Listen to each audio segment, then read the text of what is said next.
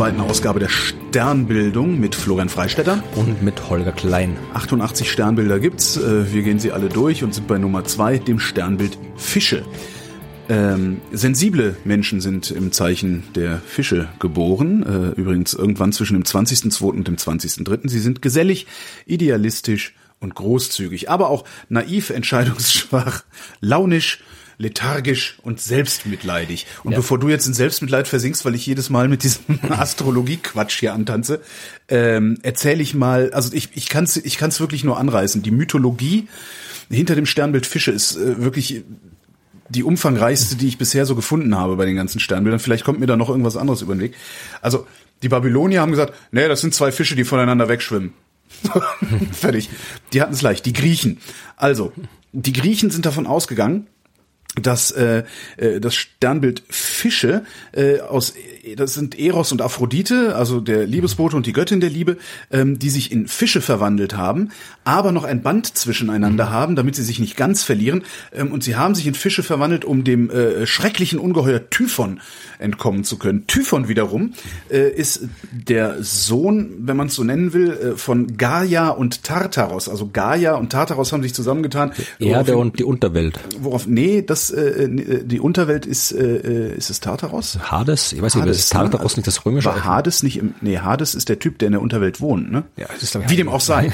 Ähm, wir sind ja jetzt gerade ganz woanders. Also, also Gaia, Gaia und Tartaros haben, haben sich zusammengetan. Äh, daraufhin hat Gaia dann Typhon geboren, äh, der ein ganz schreckliches Ungeheuer gewesen sein muss. Hundert Köpfe gehabt haben, also hundert Drachenköpfe, die alle eine unterschiedliche Sprache gesprochen haben. Und das haben die nur gemacht. Ja? Das haben die nur gemacht, um Rache an Zeus zu nehmen, wegen der Geschichte mit den Titanen und den Giganten damals.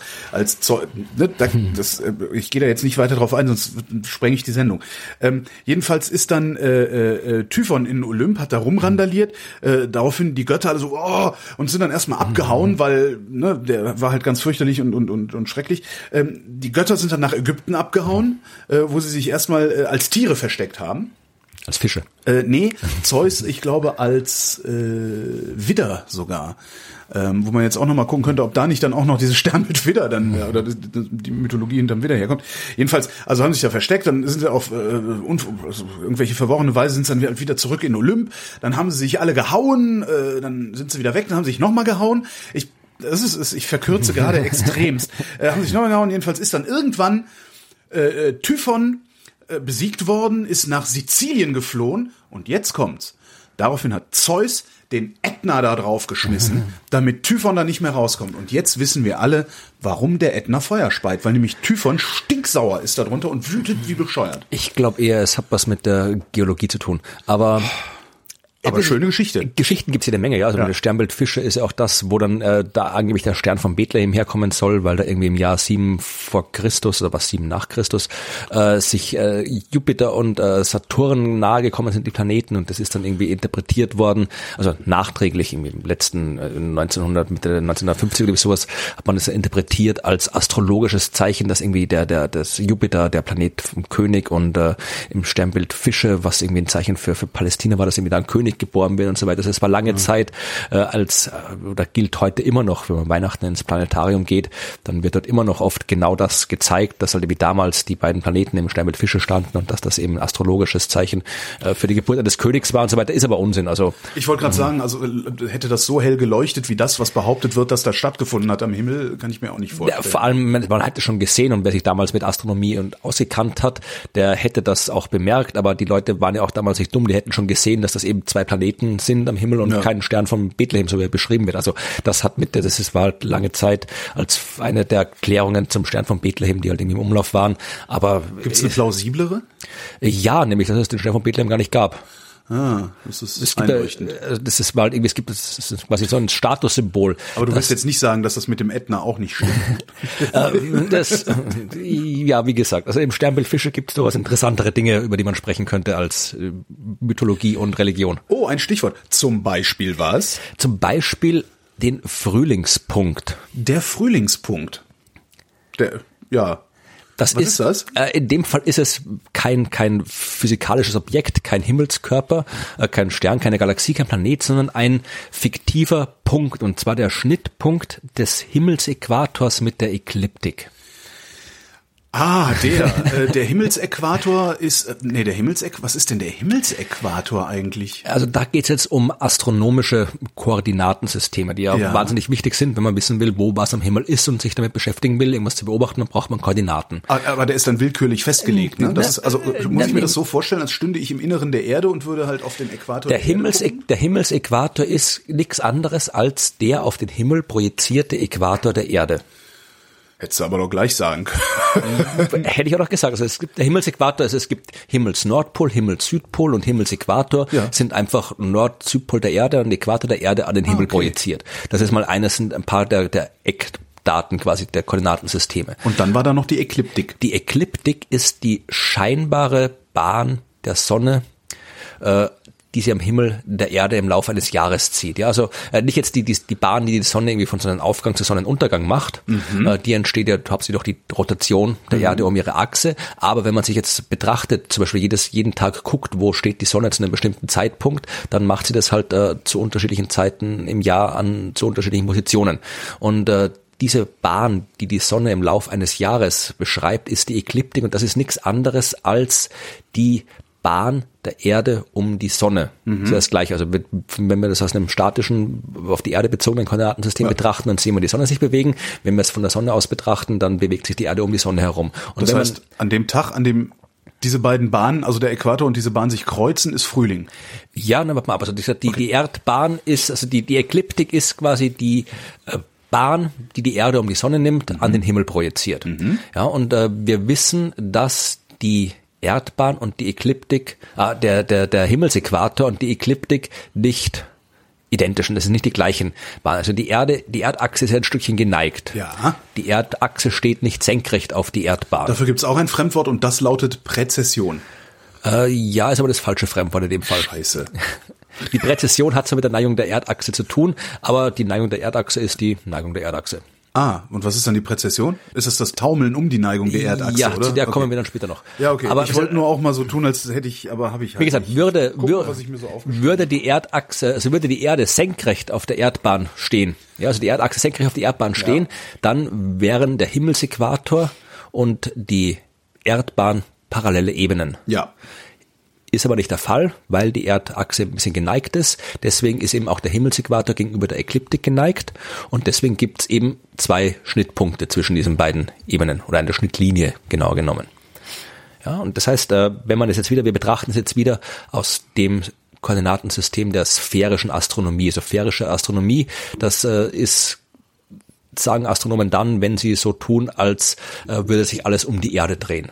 Okay. Ja, was natürlich oft Sinn macht, wir beobachten den Himmel von der Erde aus meistens und da macht Sinn, eben äh, so zu tun, als äh, wären wir unbewegt und würden halt gucken, was am Himmel sich bewegt. Katholische Astronomie. Äh, so gehört das sphärische Astronomie. Und das eben, äh, wenn wir jetzt das schauen, dann, dann bewegt sich eben die Sonne über den Himmel und äh, dieser Schnittpunkt eben zwischen Himmelsäquator und Ekliptik, das ist der Frühlingspunkt und wenn jetzt die Sonne in diesem Frühlingspunkt steht. Ja, also die Sonne äh, bewegt sich halt äh, einmal im Jahr, meistens so um den 20., 21. März herum, bewegt sie sich eben, äh, überquert sie den Himmelsäquator. Also sie überquert ihn zweimal im Jahr.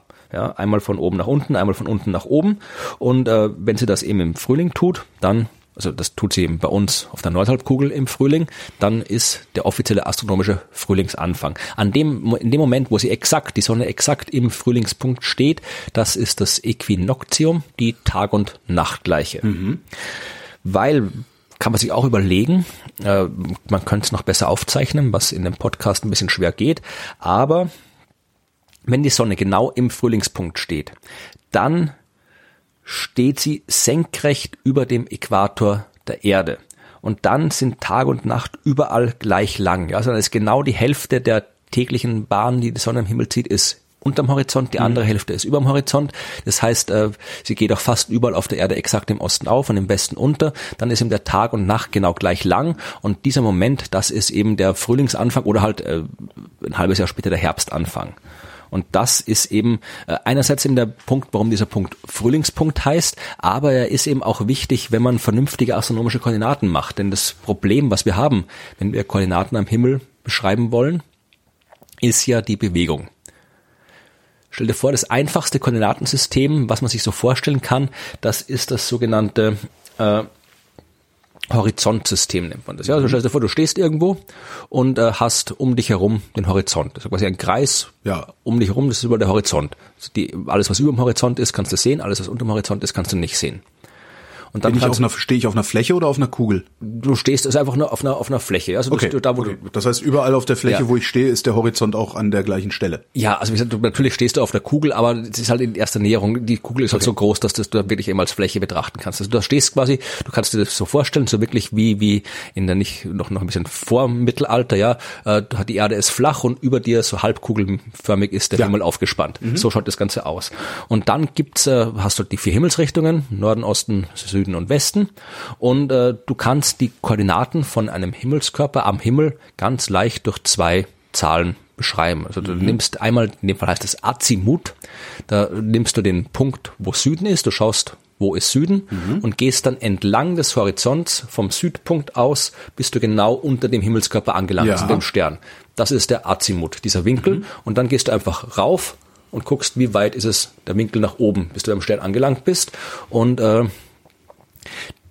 diese zweite Zahl heißt äh, ganz unoriginell Höhe. Ja, also ja, Azimut, Azimut und Höhe. Azimut und Höhe. Das sind also die, die simpelsten äh, Koordinatenangaben, die du machen kannst, das Horizontsystem. Das Problem an der Sache ist, das bewegt sich ja alles. Ja, die ja. Erde dreht sich um ihre Achse.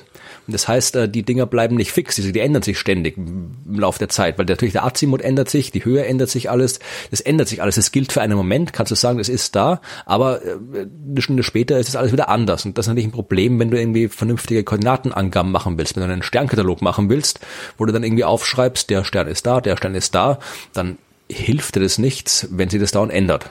Das heißt, ich bräuchte einen dritten Wert als festen Bezugswert. Nee, du brauchst nicht einen dritten Wert, du brauchst ein Koordinatensystem, das sich mitbewegt. Ja. Und dieses, also es gibt, es gibt viele verschiedene astronomische Koordinatensysteme, aber eben das klassische, was halt dieses, dieses, äh, das leistet, das ist das sogenannte Äquatorialsystem. Mhm.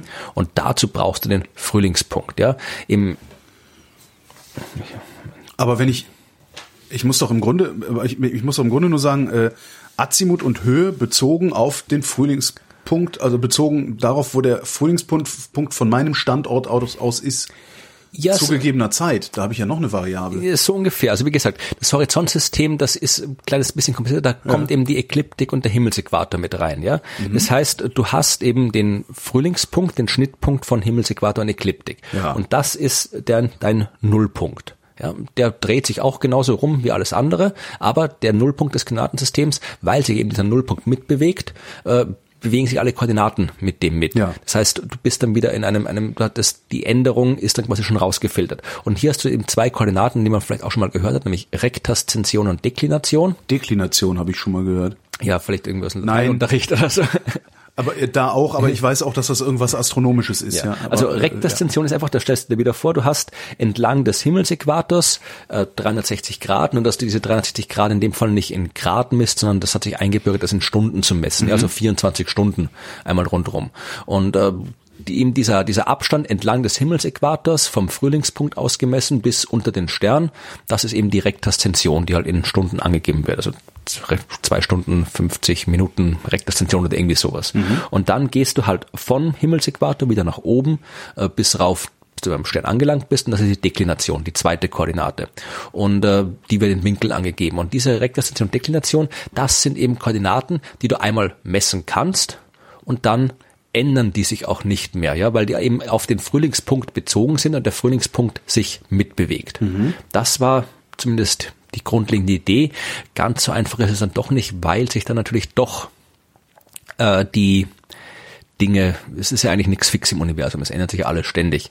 Und äh, das, äh, wo das Problem liegt, erkennt man vielleicht, hast du schon mal irgendwo das Symbol gesehen, mit dem Astronomen den Frühlingspunkt beschreiben? Nee.